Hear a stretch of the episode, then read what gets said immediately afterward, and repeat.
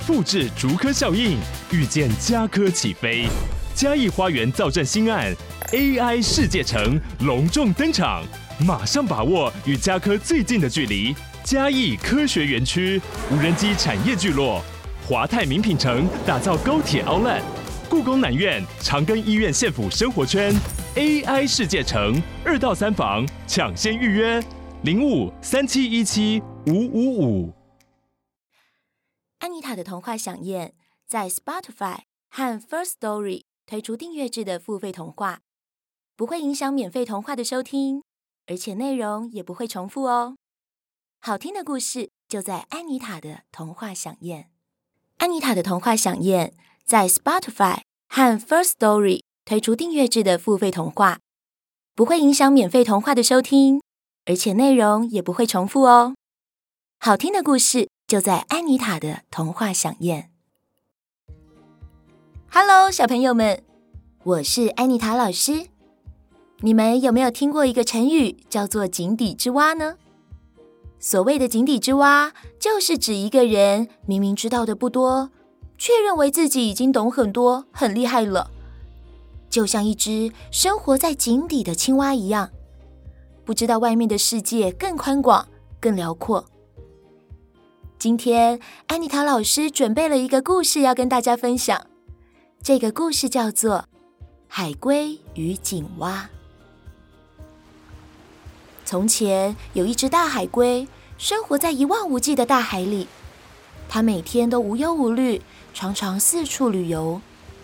这天晚上，海龟浮在海面上，无聊地自言自语说：“哎，好无聊哦！我现在要做什么好呢？”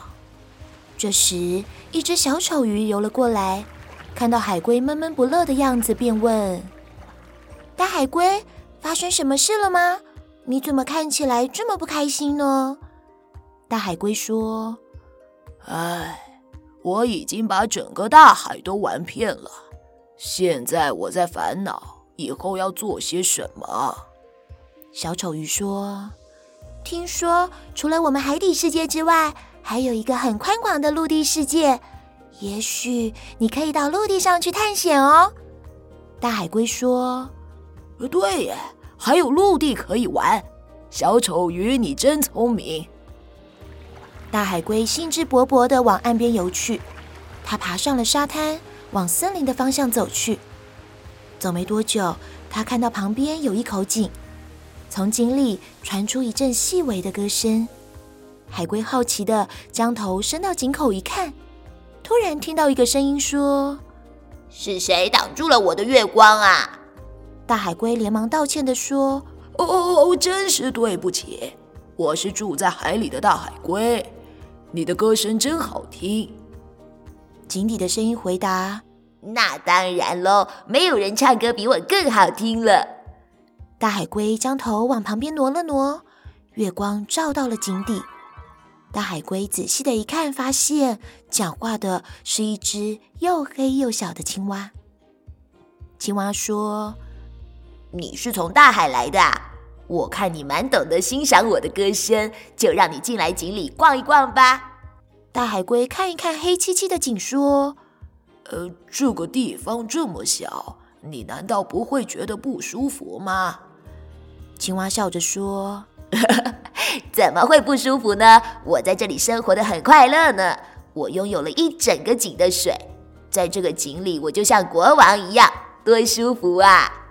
而且我最喜欢把井底的这些烂泥巴涂在身上，接着再一口气跳下水，让泥巴慢慢融化。还有井底有很多小虫，我只要把嘴张开，随时都有美味的小虫飞到我的嘴里。大海龟听到青蛙这样说，不禁开始羡慕起青蛙的生活。哇，你的生活听起来真的很棒呢！我可以进去参观一下吗？青蛙热情地说：“当然好啊，赶快进来吧。”不过，因为大海龟的壳又大又重，它的前脚才刚伸进去，龟壳就卡住，动弹不得。大海龟挣扎了好久才挣脱。大海龟遗憾地说：“哎，谢谢你的热情邀约，不过我的龟壳太大了，没办法进去参观。青蛙惋惜地说：“哎，那真是太可惜了。对了，你说你住在大海，大海是什么样子呢？我想一定不会比我的井底还要舒服。”大海龟说：“我住的大海啊，又大又深，比起陆地还要大得多了。有彩色的珊瑚礁，长着利齿的大鲨鱼，小巧可爱的小丑鱼。”还有各式各样的海底生物，天气好的时候可以浮在海面上晒太阳，暴风雨的时候躲在海里，就像在另外一个世界，安详平静。说着说着，我开始想念大海了呢。青蛙听完大海龟的话，才发现原来大海是那么的广大。